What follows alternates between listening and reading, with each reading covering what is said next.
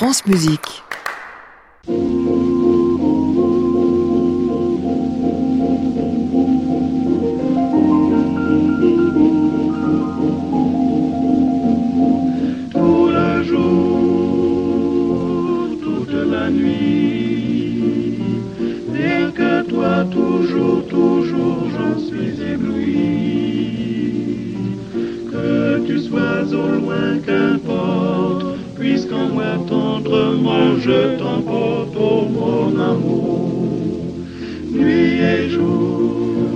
À tous et bienvenue dans le Classic Club, émission un peu exceptionnelle aujourd'hui puisque vous le savez, France Musique s'est déplacée à Bordeaux dans un lieu absolument incroyable, la Cité du Vin, à l'occasion d'une exposition consacrée au vin et à la musique à travers les âges, des tableaux, des objets, plein de choses à voir et à entendre aussi dans cette exposition. On va faire privilège à un signe la visite guidée avec quelques-uns des principaux protagonistes à la fois de cette expo et du lieu, la Cité du Vin. Florence Gétraud, Paul Rousseau, Laurence Chesneau-Dupin seront mes invités tout au long de cette émission. Nous sommes ensemble jusqu'à 23h, une émission que vous pouvez bien évidemment écouter tant que vous le voulez, c'est-à-dire sans modération, euh, contrairement au vin, que je vous le rappelle, il faut boire avec grande modération, ce que nous ne ferons pas ce soir certainement. Ensemble jusqu'à 23h, disais-je. Bienvenue à tous.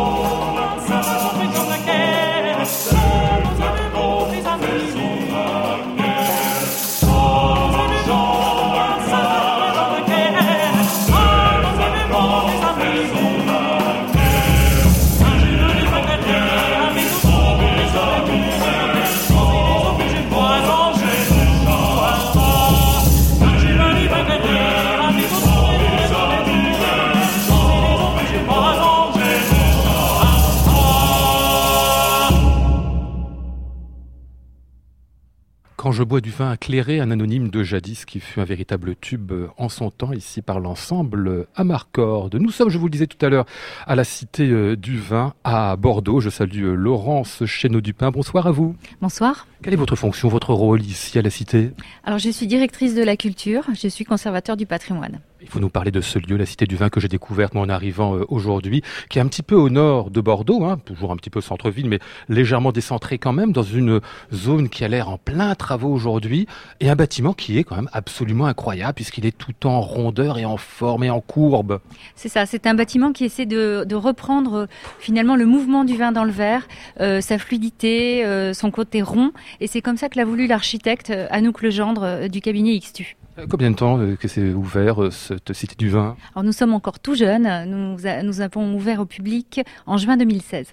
Alors précisons que la Cité du Vin, ça n'est pas un musée, c'est-à-dire qu'on peut y voir des expositions, on va d'ailleurs en visiter une dans un instant, mais euh, le rôle est beaucoup plus large en fait.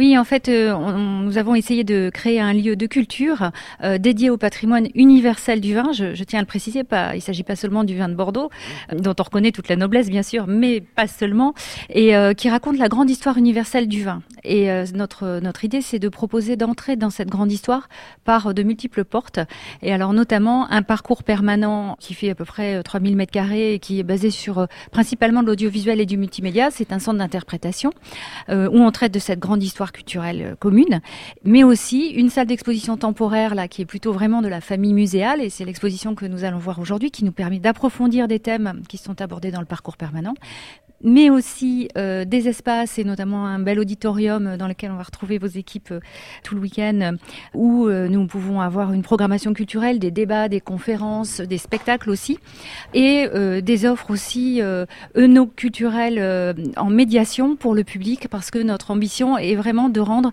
ce patrimoine accessible à tous. Vous me dites de tous les vins, c'est-à-dire que vous, vous parlez même du Bourgogne et même des vins d'Afrique du Sud. Absolument.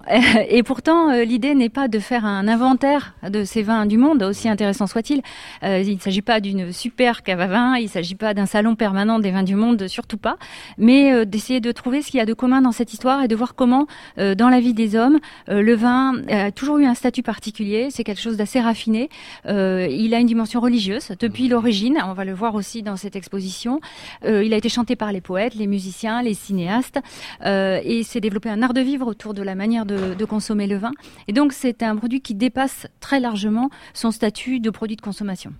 Je salue Florence Gétro. Bonsoir Florence. Bonsoir Lionel. On s'est vu il y a pas longtemps puisque vous avez eu un prix des Muses pour votre magnifique voir la musique. Donc il n'y a pas une semaine, deux semaines, je sais plus.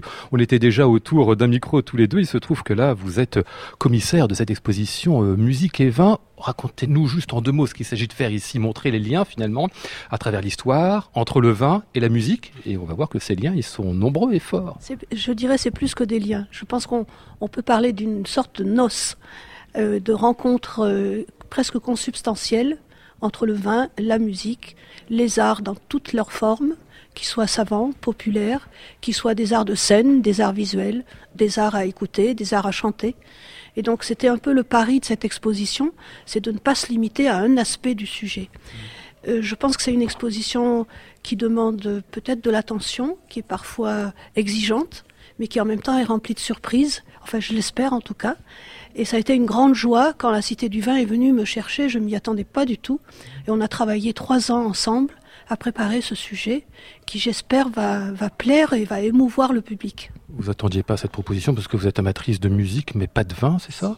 En fait, je suis amatrice de vin, mais je ne me considère pas du tout comme euh, ni œnologue, ni spécialiste, ni historienne du vin. Mais comme a dit mon fils quand il l'a su, il a dit que c'était vraiment l'expo que tu devais faire. Ah bon, pourquoi? Bah, il connaît mes goûts. C'est ça, il vous connaît bien. Il y aura d'autres intervenants euh, dans cette euh, émission, mais on va commencer tout de suite à faire la petite visite ensemble. Nous, on s'en mettre un peu de musique, des musiques qui sont liées au vin, bien évidemment, dont celle-ci. Misa le bon, du pain d'Espagne en France, n'est pas bon de suite.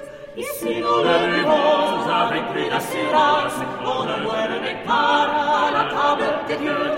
Ne perdons pas de temps à dire top et basse, et son brave Gaston, il revient de la chasse.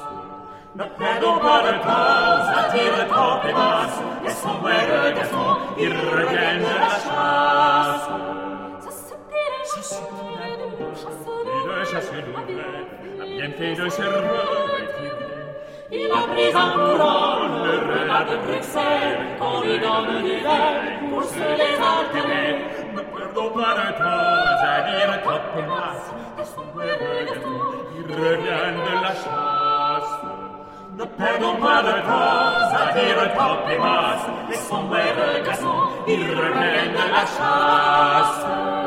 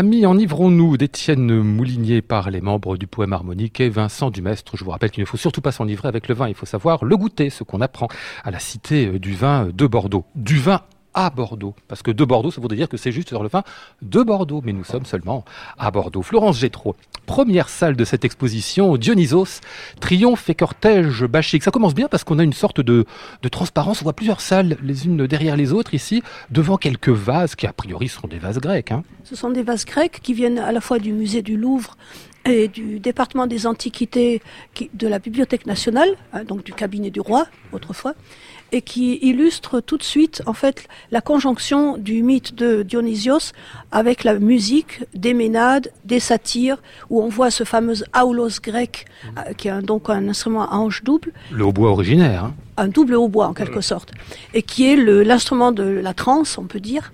Et puis, euh, évidemment, les ménades danseuses avec leurs tambourins à membrane, et souvent avec euh, des petites percussions autour. Et donc, c'est caractéristique. On a aussi un satyre qui joue des alouoses. On a un autre satyre qui joue une lyre. Donc, on a ici, au fond, les fondements de ce qu'on va retrouver dans ce qu'on peut appeler l'inspiration bachique des artistes à partir de la Renaissance. Et je trouve magnifique la scénographie que nous offre Loretta Gaitis, parce qu'elle a su montrer dans une, magnifique perspective la mise en rapport, la confrontation d'une époque à l'autre de ces sujets. On est aussi d'ailleurs dans une ambiance euh, qui fait penser au vin. On va avoir toute une gamme pour chaque partie de couleurs euh, vineuses mais très raffinées et puis des encadrements qui en fait mettent en valeur les regroupements que j'ai souhaités pour évoquer plusieurs aspects de ce sujet. Ce que nous dit cette première pièce aussi, c'est qu'il y a une sorte de lien entre l'origine du vin et l'une des origines possibles de la musique, hein, parce qu'il y a l'origine euh, apollinienne de la musique, mais il y a la dionysiaque, et que les deux se retrouvent du coup avec le vin lié. En fait, on a deux grands dieux là qui nous retrouvent. On a Apollon d'un côté, Bacchus de l'autre, mais Bacchus est lui-même le dieu inspirateur et le dieu de la transe, le dieu, le dieu de l'extase, avec aussi ses excès d'ailleurs. Mais je pense que la musique est souvent excessive.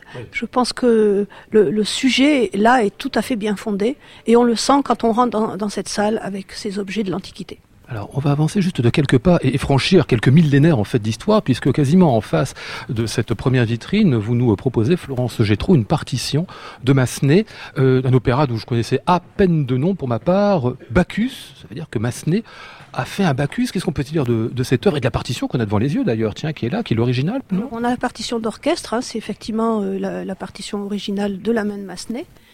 Euh, il faut dire que c'est une œuvre qui est à la fois somptueuse quand on regarde tout ce qui a permis sa mise en scène et qui a été un, un four littéral. Cette œuvre n'a pas eu de succès, peut-être parce qu'elle était trop statique, et pourtant on voit que le projet de mise en, en scénographie, hein, c'est le triomphe de Bacchus, son char, avec beaucoup de, on voit de couleurs, de personnages qui, qui bougent. Ici, on, on a Monsieur Muratoré qui a été photographié par Nadar et qui était le rôle titre. Et puis alors ce que j'ai cherché à montrer, c'est aussi les projets de décor.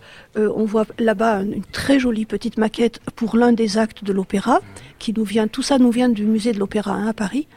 On a aussi les projets de costumes, et on invite d'ailleurs le public, puisqu'on en voit dans cette vitrine un seul, à feuilleter les feuilletoirs qu'on a prévus, où on peut voir toute une série de ces costumes. Et enfin, chose plus rare, on expose ici les bijoux de scène qui ont servi pour l'œuvre et qui, je trouve, sont fascinants. Ils sont en toc, mais ils sont J'allais vous dire, c'est de l'or du vrai. voilà, exactement.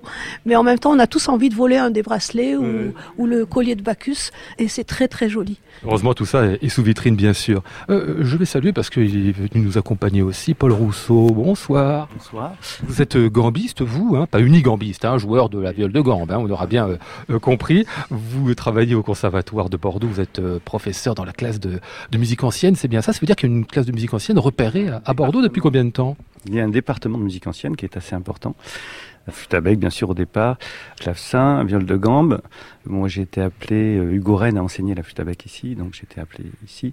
Je suis venu à Bordeaux pas pour cette raison, puisqu'en fait, j'ai fait des études d'œnologie à Bordeaux. Ah oui, aussi. Et euh, donc, le département de musique ancienne est, est très, très important. Maintenant, il y a du violon, il y a, euh, voilà. C'est- Si je venais vers vous tout de suite, c'est parce que je vois une magnifique viole de gambe qui est sous vitrine ici. Qui m'en refait l'histoire entre vous deux, Florence et Paul? Bon, Florence doit être beaucoup plus compétente que moi. Oh, je ne sais pas, elle, elle va dire son point de vue en tout cas. Ben, écoutez, cette viole, en fait, c'est un miracle qu'elle soit là. Elle est d'un facteur parisien qui s'appelle euh, Michel Colichon, qui était un des grands facteurs à l'époque de Louis XIV. Et elle a comme caractéristique d'être une grande viole à sept cordes pour le répertoire de Marin-Marais, Forqueray et j'en passe. Mais elle a surtout une tête de Bacchus, une tête sculptée magnifique, qui a des pampres et qui a euh, une tête assez rustre, on peut dire, mais qui vraiment évoque l'essence, à la fois donc le goût, on peut dire, le vin, et je pense que l'amateur qui a commandé cet instrument l'a fait sciemment. hein. Il devait être euh, pas seulement musicien, je pense. Euh, Est-ce qu'on peut la jouer, cette euh, viole de gamme Vous l'avez fait d'ailleurs, Paul Rousseau? Non, je, je pense que ça Alors, ce que je peux dire, c'est que d'abord, c'est un miracle qu'elle soit là. Elle vient de Bochum, qui est donc un petit musée d'une ville qui est dans la Ruhr, hein, en plein cœur de l'Allemagne. Et c'est parce que euh, des études ont été faites sur ce luthier il y a une dizaine d'années, connaissait l'existence. Ça a été une longue négociation. Finalement, depuis 15 jours, il a été décidé qu'elle ne serait pas jouable. Parce qu'elle a transité par Nuremberg, où il y a un atelier spécialisé de restauration des instruments de musique anciens. Elle a été radiographiée sous toutes les coutures, scannée, et on s'est rendu compte de sa fragilité. Donc c'est encore plus miraculeux qu'on nous ait accepté le prêt et qu'on puisse l'offrir aux, aux Bordelais. Il n'y a pas l'équivalent à Paris. Il n'y a que trois violes à tête de Bacchus dans le monde, parmi les 2000 violes anciennes conservées. Bon, alors on va l'admirer avec grande attention pendant quelques minutes, le temps d'écouter peut-être un peu de musique, celle de Rameau, Anacréon, dont on reparlera juste après.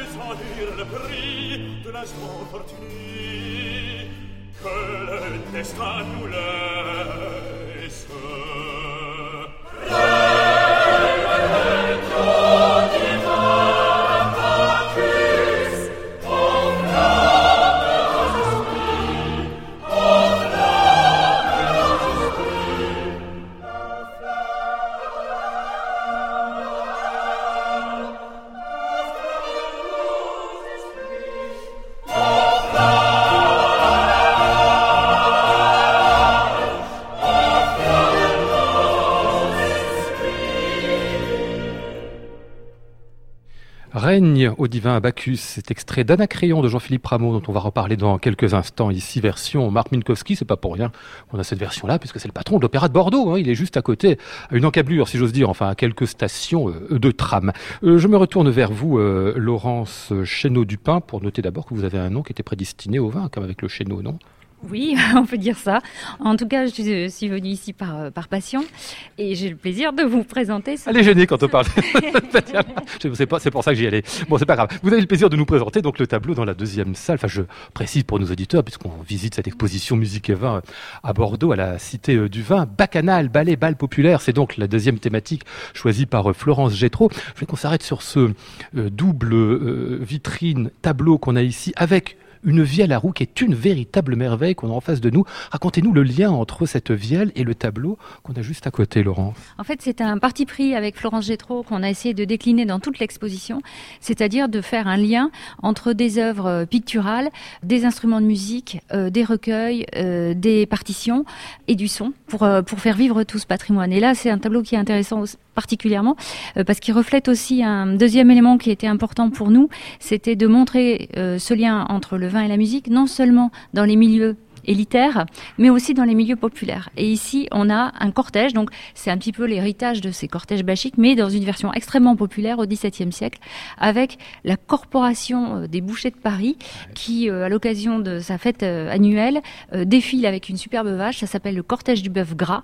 Et les personnages qui entourent ce bœuf brandissent des verres de vin, tiennent une bouteille, et ils sont précédés par un jeune musicien qui a en main ce qu'on appelle une pochette. Ah oui. Euh, et c'est un petit instrument que vous En fait, c'est une sorte de, de- de tout petit violon très très fin. hein. qui est, qui est si fin qu'il peut se glisser dans une poche, donc vraiment euh, extrêmement facile à transporter, dont Florence a trouvé un exemplaire qui est présenté juste à côté du tableau, euh, qui est aussi orné d'une très très jolie petite tête, et on voit à quel point c'est délicat et charmant comme, comme instrument. C'est drôle ce tableau, vous me disiez tout à l'heure, vous avez raison, c'est un peu le salon de l'agriculture hein, euh, de l'époque. hein. Il manque un président pour euh, tâter le cul de la vache. Euh, Florence Gétraud, euh, ces deux instruments-là, c'est vraiment ceux qui ont été représentés dans le tableau, ceux qu'on a dans la vitrine là? C'est pas exactement, parce que dans le tableau, c'est une pochette beaucoup plus rustre, hein, qui n'a pas de tête sculptée. Et ce tableau, je, je l'ai choisi parce que, en fait, il fonctionne avec son pendant, qui est aux États-Unis. Et dans le pendant, il se trouve que j'ai identifié le musicien aveugle qui joue cette vielle à roue. oui. Il s'agit en fait de Filippo le Savoyard, dit euh, l'Apollon du Pont-Neuf, comme c'est lui-même qui s'appelait comme ça Modestement. modestement. Et ce chanteur de rue, très très connu à l'époque, qui a fait l'objet d'un portrait littéraire par Dassouci, de portraits gravés nombreux où on le voit entouré de son public euh, sur le pont neuf, eh bien, euh, ce Filippo, nous exposons son livre de chansons imprimé en 1656. J'ai ouvert à la page où il fait son propre autoportrait. Et il dit, je suis euh, l'Apollon de la grève, mes soldats me mènent. Non, c'est pas moi qui les mène, c'est- eux qui me mènent. Et les petits meneurs, ce sont les enfants, très Parce qu'il est aveugle, c'est ça parce qu'il est aveugle. Et dans la chanson, il explique qu'il est aveugle parce qu'il a trop bu de vin. D'accord, à cause de ça. Je vous convie à lire vraiment les paroles de cette chanson. C'est- C'est en plus un unicum. hein. C'est vraiment un miracle qu'il ait fait imprimer. Ça prouve en tout cas sa notoriété de son vivant. Euh, on voit d'ailleurs le, le- un petit jeune homme qui le tire avec une corde. hein. Il est aveugle, il est tiré par la corde en fait en, en jouant. On va euh, nous-mêmes euh, avancer un petit peu jusqu'à la salle suivante. Euh, Florence Gétraud, juste pour dire une chose très importante ici, c'est que beaucoup des tableaux, des pièces que l'on voit sont là pour aussi prévenir le public contre les méfaits du vin. Il n'y a pas seulement le plaisir du vin, il y a aussi les méfaits de l'ivresse. On ne dit pas de manière moralisante. On le dit de façon, je dirais, plus allégorique. C'est-à-dire qu'on a essayé de montrer qu'il existait en fait plusieurs façons d'être, la tempérance et l'intempérance. Et que beaucoup de tableaux montrent les deux choses en même temps. Mais il faut savoir le lire. hein. il faut savoir regarder les couches de signification. hein, au premier plan, souvent, des très beaux personnages qui ont une éducation qui font qu'ils savent tenir un verre de vin et boire. Et puis derrière, hein, euh, l'un d'intempérance, où on a des gens qui boivent euh, au goulot, ne maîtrisent plus du tout cet art du vin. Donc c'est assez présent un peu dans toutes les thématiques. On le verra aussi dans les thèmes sur l'amour et le vin tout à l'heure. Mais là, on s'approche en fait dans la partie sur la danse de deux ballets de cours. L'un qui est donc de Lully, qu'on n'écoute pas mais qu'on peut feuilleter tellement les projets de, costumes sont magnifiques. Et on est devant également Anacréon qu'on vient d'entendre. Anacréon qui est donc un ballet qui est une partie des surprises de l'amour qui a été redonné en 1757. Et ce que je trouve extraordinaire, c'est de voir la maquette du décor pour en fait cet Anacréon qui est ravissant. Ce projet de décor, c'est Alighieri qui était un Italien qui travaillait pour l'Académie royale de musique qui l'a fait. Et je trouve qu'il y a un côté magique, absolument mystérieux, où on voit à la fois ces colonnes pleines de grappes de raisin, de pampres, et puis plein d'amour dans les cintres qui en fait nous invitent euh, à la joie. Et j'ai choisi la page de la partition On va les regarder. où en fait euh, le cœur de Bacchus vante tous les mérites euh, de cette joie euh, communicative. On peut voir cette partition en l'écoutant. hein, dans une interprétation donc de Mikovski. Et on voit les projets de costumes pour des danseuses de renom qui ont en fait créé l'œuvre. C'était pour euh, Anna Créon, Rameau, qu'on a entendu, tout à l'heure. Vous venez de citer euh, Lully et euh, ce ballet des fêtes de Bacchus. Et bien le voici.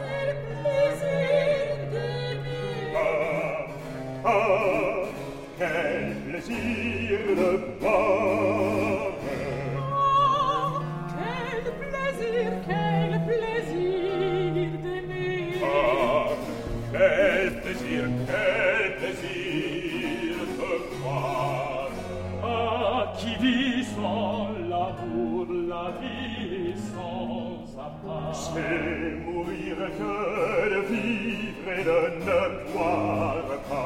Aimable fête. Où se victoire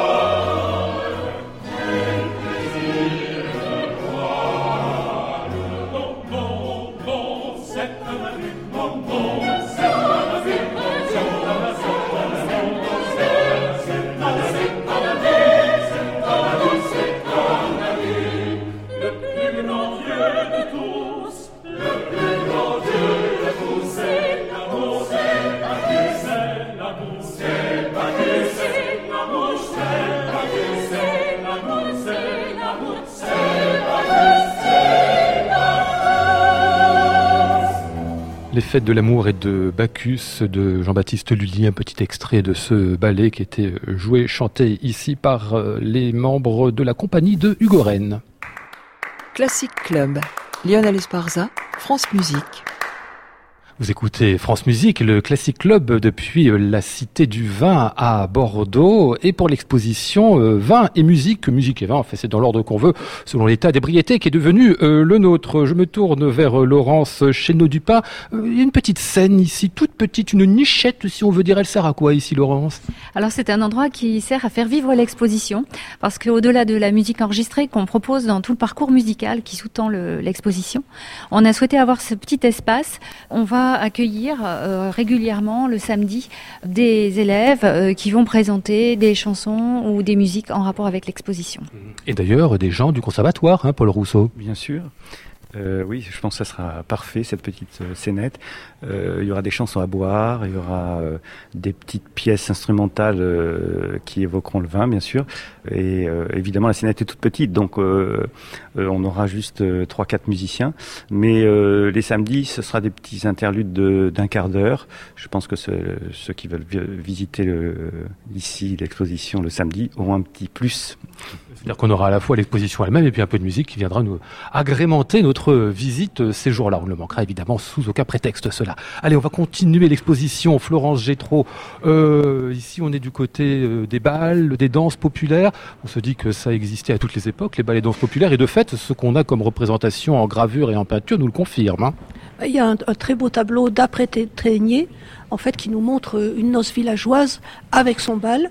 Et puis, on a ce qu'on appelle une grande estampe de cabinet, qui est en fait une estampe qui commémore euh, la paix après la paix de Nimègue, et où on a un branle gay avec un, un- à la fois des gens qui dansent, mais aussi des gens du peuple qui sont autour d'une table, et où on voit même qu'ils se disputent la graisse du lèche frite qui a servi pour euh, la viande qui, autour du festin, pour le festin.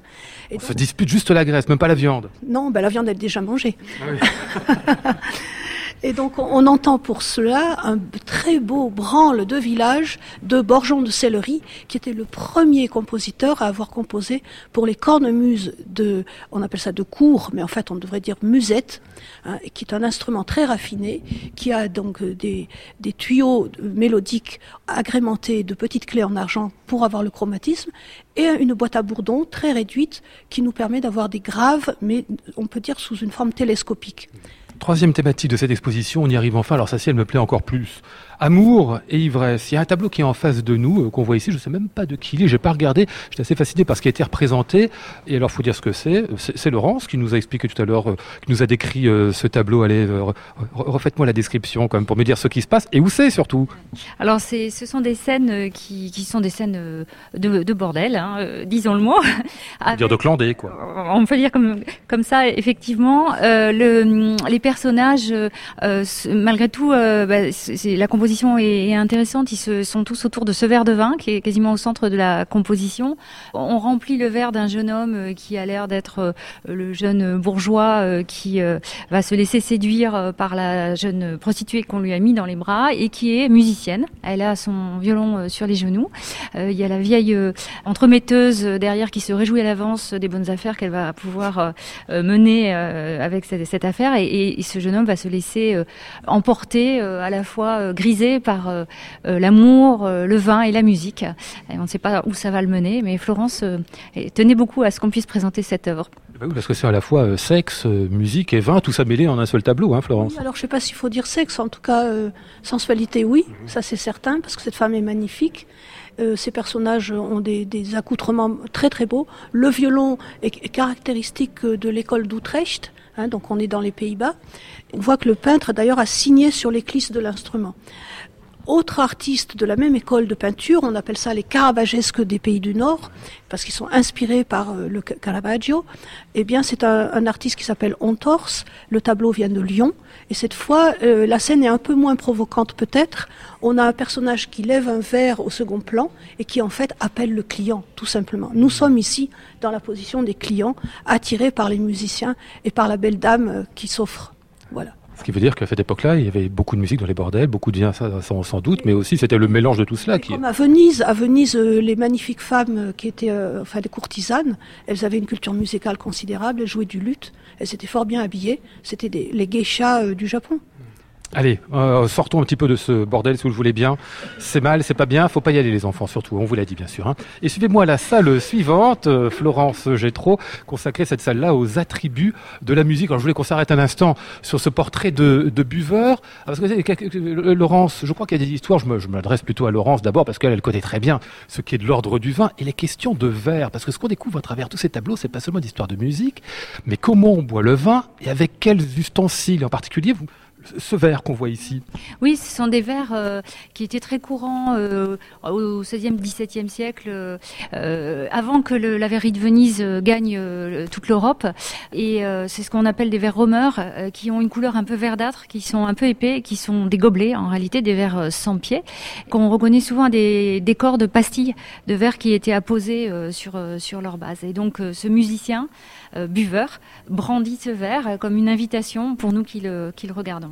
Musicien à l'alcool gay, il a l'air gay, mais il a l'air d'en avoir beaucoup aussi, Florent Gétro, hein, parce que là, le, le nez est rouge, la trogne est d'alcoolique. Hein. Il, il est très très pris. Alors on, on l'expose avec un, un manuscrit magnifique qui vient de la bibliothèque. M- nationale. Montrez-le moi. Et ce manuscrit a été étudié par Laurent Guillot, un de nos collègues musicologues. Il a identifié en fait ce calligraphe qui a à la fois fait, euh, fait- enfin repris des chansons qu'il adorait. C'est euh, c'est du parchemin. Et à droite, on a des musiciens buveurs calligraphiés d'un seul trait de plume. Donc c'est un tour de force en fait de calligraphie. Et ce qui est magnifique, c'est que Paul Rousseau et ses amis ont enregistré la chanson qu'on peut écouter sur ce casque et qui est magnifique et qui s'appelle Hein, Paul Rousseau Amis, amis, chassons à coups de verre.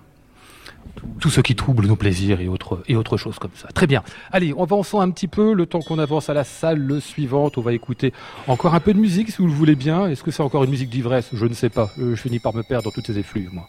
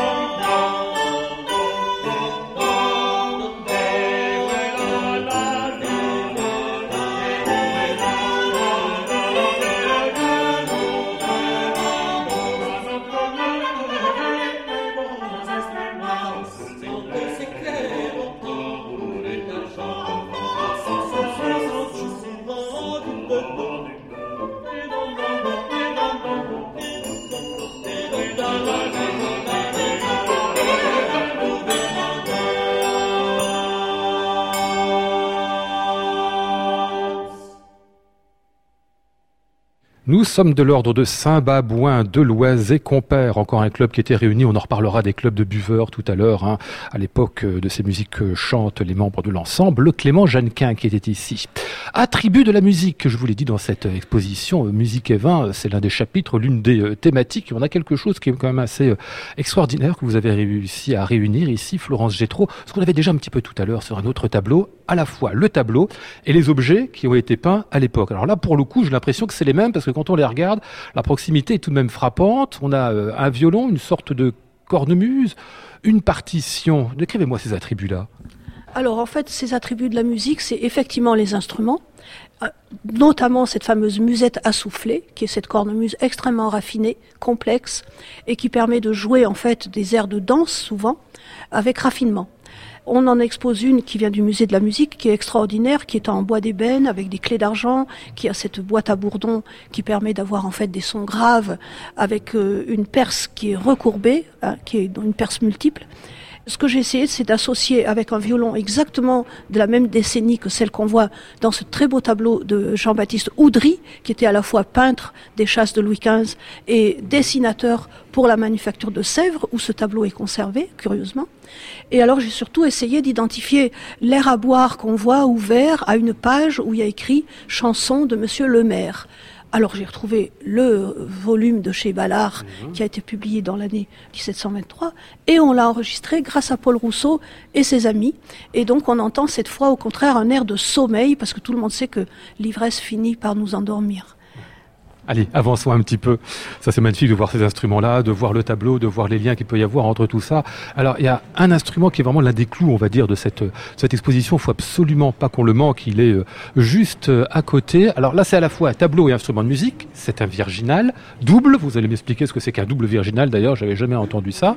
Donc, un instrument de musique qui est, euh, je sais pas comment on peut dire, historié, peint de tous les côtés et avec euh, des scènes qui sont justement des scènes de fête où l'on voit à la fois de l'eau qui coule, mais du vin, bien évidemment, et puis de la musique autour de cela. D'abord, euh, Florence Gétro, double virginal, le terme technique, c'est quoi? En fait, une virginale, c'est ou un virginal, hein, il y a deux, deux façons de le dire. euh, c'est un instrument de la famille des clavecins à cordes pincées et qui était beaucoup joué par les, les femmes. Donc, on, on disait virginal pour cette raison, on peut dire euh, culturelle. En même temps, en anglais, euh, virginal, c'est tous les instruments à clavier à cordes pincées, un nom de générique.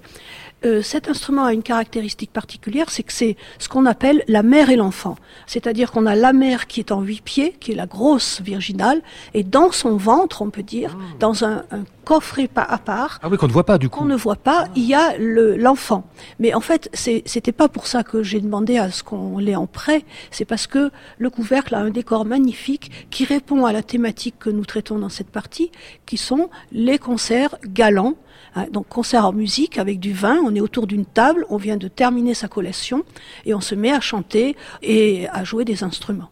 En même temps, c'est galant parce qu'on voit que tous ces personnages ont l'air amoureux, ils se prennent euh, enfin amoureusement par le cou et on retrouve ça sur le décor de la Virginale. On a même les, les trois grâces euh, de la fontaine qui est peut-être une fontaine de jouvence d'ailleurs et on a dans une tonnelle tous ces personnages qui se lutinent, qui boivent, qui mangent. Et donc on voit que très souvent, le- les instruments de musique ont comme inspiration décorative des sujets qui rappellent le paradis sur Terre, hein, on peut dire, et en tout cas les plaisirs sous toutes leurs formes. Et- et le, le responsable de cet instrument, enfin qu'on dit le, facteur, hein, il a même signé. Hein. Alors c'est Karès van Beest, qui est un, un luthier en fait qui a travaillé à Anvers. L'instrument est de 1580 et c'est un miracle qu'il soit exposé ici. On le doit au musée de Nuremberg et je crois que parfois les longues amitiés peuvent servir à offrir au public. Oui, bah, parce que c'est évidemment des instruments qui sont très difficiles à transporter. C'est ça, il faut qu'il y ait une hygrométrie particulière, une température particulière sous la vitrine de, cette virginale. Double caisse suspendue pour leur transport, surtout quand il fait moins 10 en Allemagne le jour du départ de l'instrument. Et 15 degrés à Bordeaux. Oui, ça c'est la différence entre les deux qui était importante. Voilà. Et ce que je peux dire, c'est qu'en fait, j'espérais en avoir une venant de Milan, euh, Castello Sforzesco, qui m'a été refusée. Donc, euh, on est très heureux d'avoir cette très très belle, euh, cette très belle virginale. On n'a pas de son de cette virginale, mais on a un petit peu de son de clavecin, si vous le voulez bien. C'est dans les Vendangeuses de François Couperin. Et c'est Blandine Verlet qui joue ici.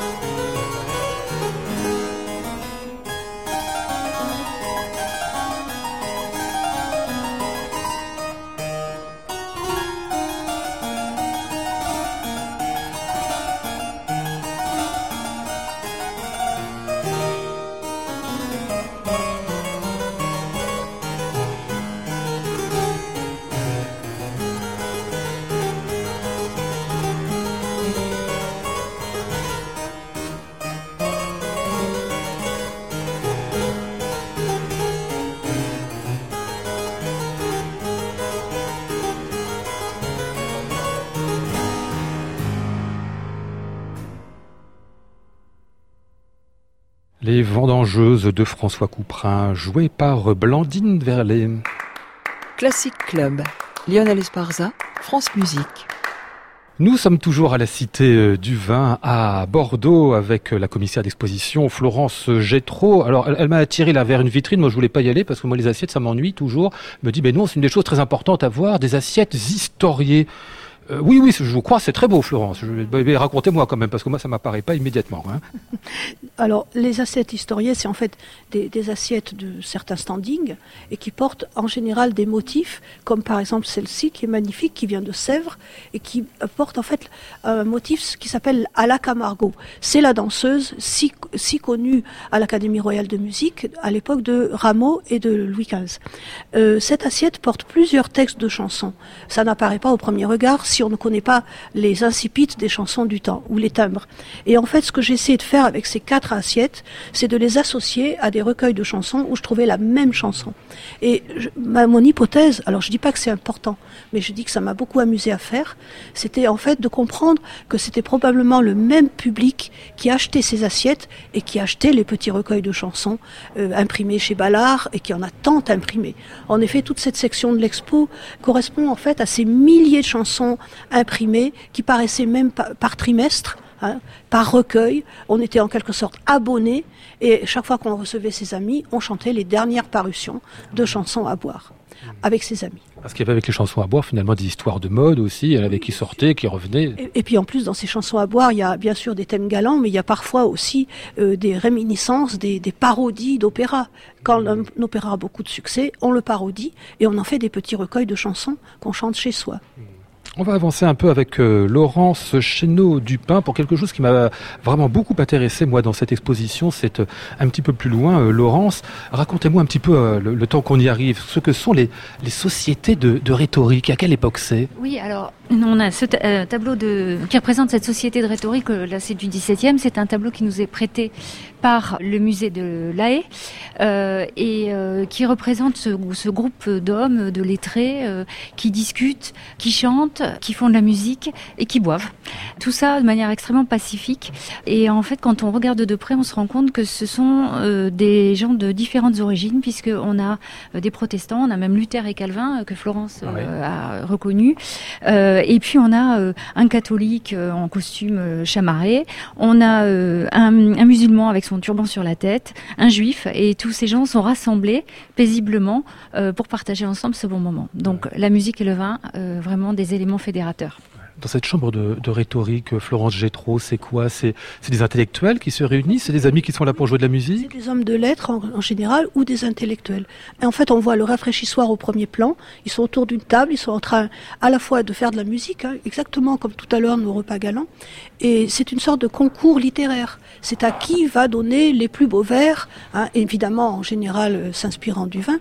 Alors pourquoi j'ai choisi ce tableau? C'est parce qu'en fait ça fait écho à ce qui va se passer un siècle plus tard à Paris avec ce qu'on appelle la Société bachique Le Caveau, qui est fondée en 1753 et on a en dessous leur petit livre de chansons. C'était des hommes de lettres qui écrivaient pour le théâtre hein, aussi. Et ils ont fait des, des chansons dans lesquelles on a parfois les chansons en calligramme, en forme de verre ou de bouteille. En forme de verre, c'est-à-dire en forme dessinée de verre, c'est ça hein? Oui, c'est-à-dire que les verres permettent de reconstituer la forme d'un verre ou d'une bouteille, ce qui est absolument adorable. Et euh, je ne pouvais pas manquer de ne pas en exposer, parce que je trouve que ça montre l'esprit, en fait, de ces recueils et de ces chanteurs. Hein, on mettait ça dans sa poche, d'ailleurs, vous voyez, c'est des Tout petit, hein de, de 4 sous qui étaient pas chers et qui circulaient fort bien, qui étaient imprimés pour ce genre de public. Il faut savoir que le caveau, en fait, c'était le sous-sol d'un restaurant rue de Bussy. Et c'est là qu'ils se réunissaient. Ils ont mis des, des statuts au point. Une des règles était qu'une fois par mois, ils se réunissaient. Ceux qui arrivaient avec des très beaux vers et qui étaient capables de les chanter, ils étaient membres du caveau. Et ceux qui l'étaient pas, ils étaient euh, obligatoirement à l'eau. On leur imposait l'eau. On avait du vin que lorsqu'on avait fait un poème de suffisamment grande qualité. Voilà.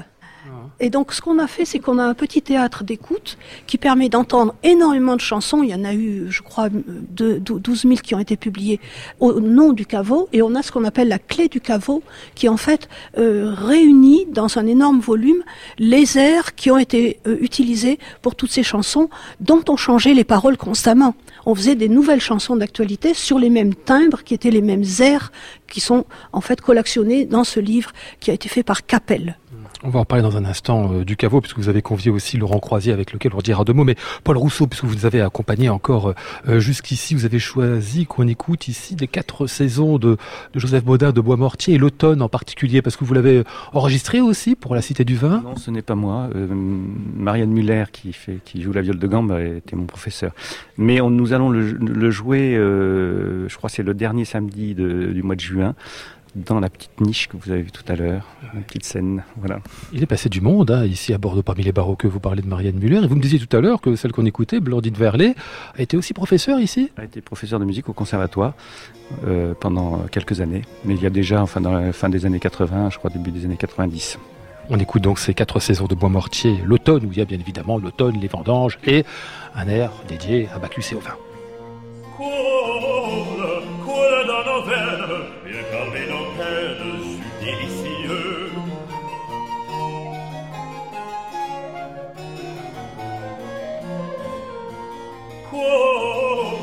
Coule dans nos veines, bien calmer nos peines, jus délicieux.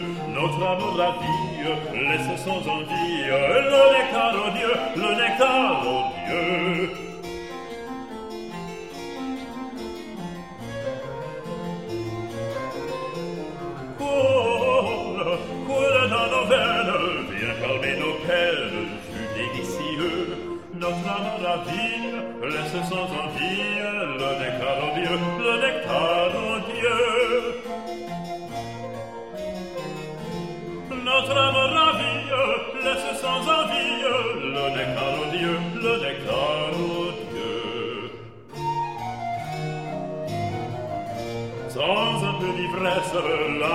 Jeunesse a bien moins d'ardeur, bien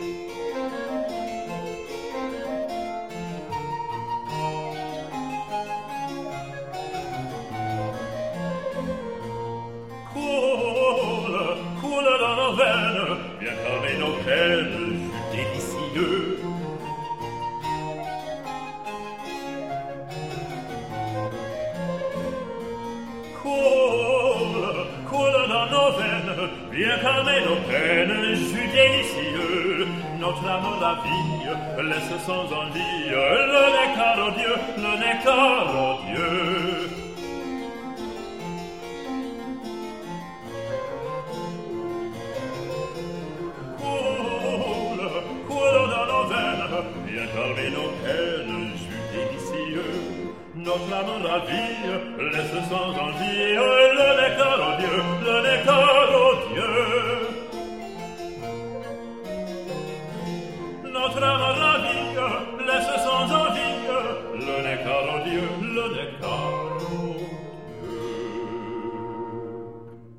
C'est euh, Grégory Reinhardt qu'on entendait ici euh, chanter à l'occasion de ces quatre saisons, l'automne, de Joseph Baudin de Bois-Mortier. On est quasiment à la fin de cette émission.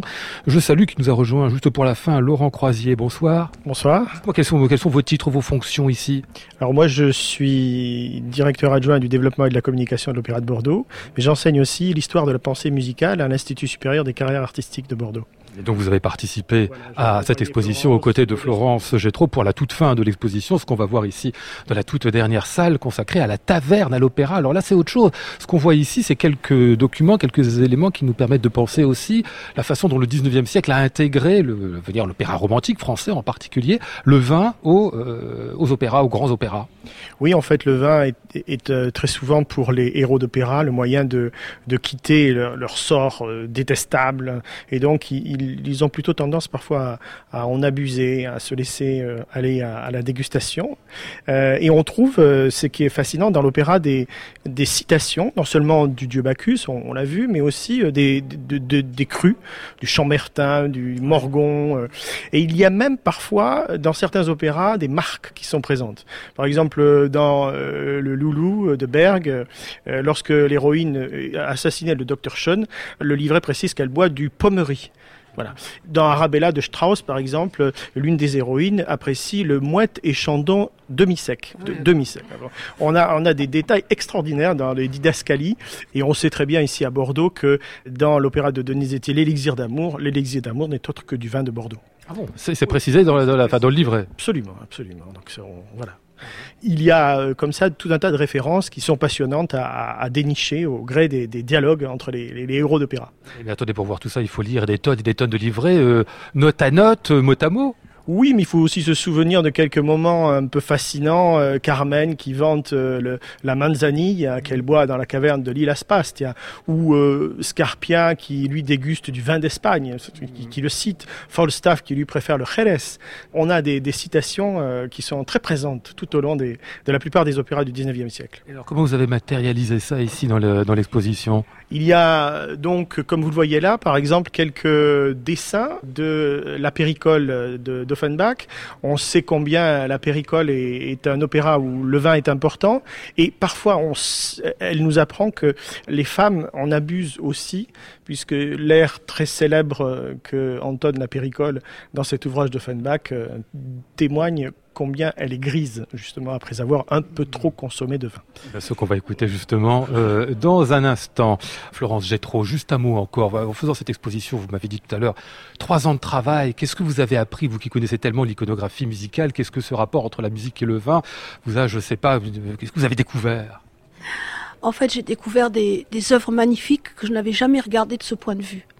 J'ai découvert ou redécouvert, par exemple, les Caravagesques du Nord, voire Tournier. On ne s'est pas arrêté devant ce magnifique tableau de taverne romaine qui est d'un artiste également caravagesque, mais cette fois toulousain.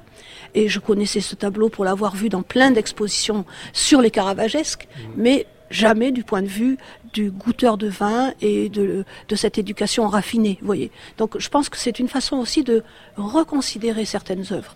Et puis ce que je connaissais pas, c'était à la fois tous ces beaux objets, ces contenants à vin, et ce que je connaissais encore moins, et là je suis très contente, c'est que certains de nos jeunes doctorants à l'université travaillent par exemple sur Rameau et le vin. On découvre que Rameau a d'abord été un compositeur d'air à, à- à boire, avant d'être le grand euh, homme d'opéra que nous connaissons, que par exemple la question des, airs à boire, c'est une, édition musicale florissante, donc un marché, une pratique beaucoup plus euh, développée que ce qu'on pouvait l'imaginer. Il y a eu des milliers en fait de chansons éditées. Il y a eu des auteurs prolifiques qui en ont profité, qui ont publié euh, tous les trimestres un nouveau recueil. Et donc il y a une thèse en cours là-dessus par exemple. Voilà les découvertes. Ben, Ça en fait quelques-unes quand même. Merci à tous les quatre de m'avoir fait, de nous avoir fait visiter cette exposition. On referme avec euh, la péricole, j'ai dit. La voici à peine une bouffée.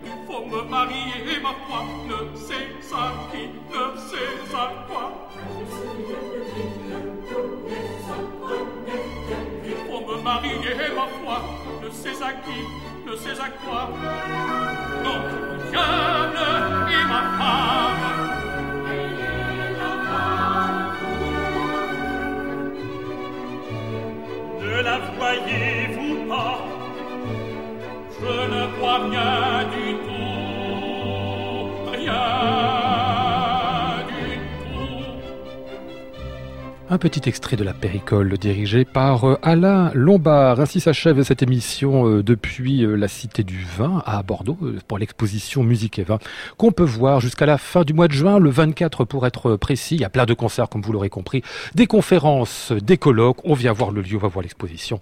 On boit un peu et tout ça est très bien.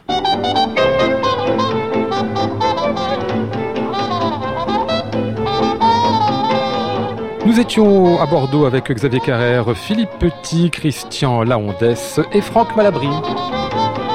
Voici le ciel peuplé de ces moutons blancs. Voici la mer spectacle troublant. Je vous souhaite à tous un très très bon week-end et vous retrouve lundi pour une nouvelle semaine de Classic Club. Nous serons lundi avec euh, Gilles Pape, David Cadouche et Edgar Moreau. J'entends la ville qui me dit bonsoir et moi sur le quai de la gare, je dis de mon mieux des mots d'adieu. À réécouter sur francemusique.fr.